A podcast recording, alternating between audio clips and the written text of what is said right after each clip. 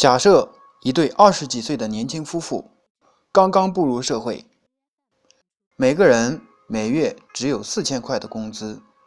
在没有任何积蓄的情况下，靠着父母、朋友的接济，掏了三十万，贷款七十万，买了一套一百万的房子，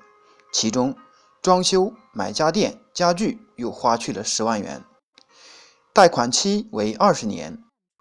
每个月要还五千多的月供，想想这对年轻夫妇住进这一百万的房子以后，将是什么样的生活状态呢？两个人每个月的收入为八千块，去了还房子的月供还剩三千多一点，这三千元还要用来交两个人的交通费、电话费、伙食费、保险费、服装费、医药费。人情交际费、物业费、水电费，必要和不必要的开销，可以说去了这些费用，所剩无几了。那么，这两个人在将来的二十年里，间接的损失又在哪里呢？一，只要两个人的工作比较稳定，公司还能正常开工资，就不敢去尝试换另外一个。更有发展前途的工作，对他们来说，稳定高于一切。一个人的身价，只有在一家公司辞职后，在另一家公司得以体现。任何一个老板都不会给一个没有跳槽胆量的人无休止的加薪。二，两个人都没有多余的钱和精力投资到对自己的知识更新。能力培养上，考研、职业培训都需要经费、时间和精力。他们为了每月能按时从老板手里拿到该拿的工资，只能老老实实做人，踏踏实实做事，不能有一点非分之想，因为他们不能一个月赚不到钱，不能去学习，不能拓展自己的人脉。在一个公司做久了，各种能力都会变得单一，自己就会沦为一个为别人赚钱的工具。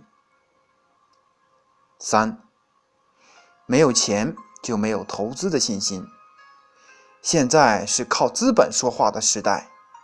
赚钱多、赚钱快，还得靠投资，把自己的每一分钱都变成自己的奴隶，昼夜驱使他们。使它们成几何级，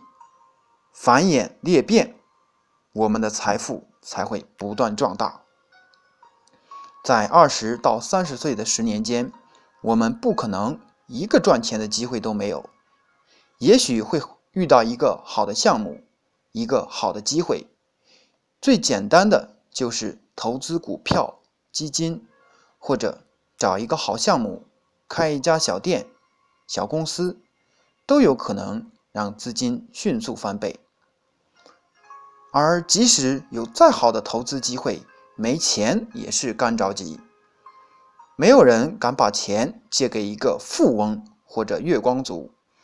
自己熟悉的人还都是自己的债主呢，又怎么好开口借钱？任何投资都有风险，背着房贷的人不可能不去想。投资失败的后果，对他们来说，那绝对不是血本无归那么简单。那么有人说，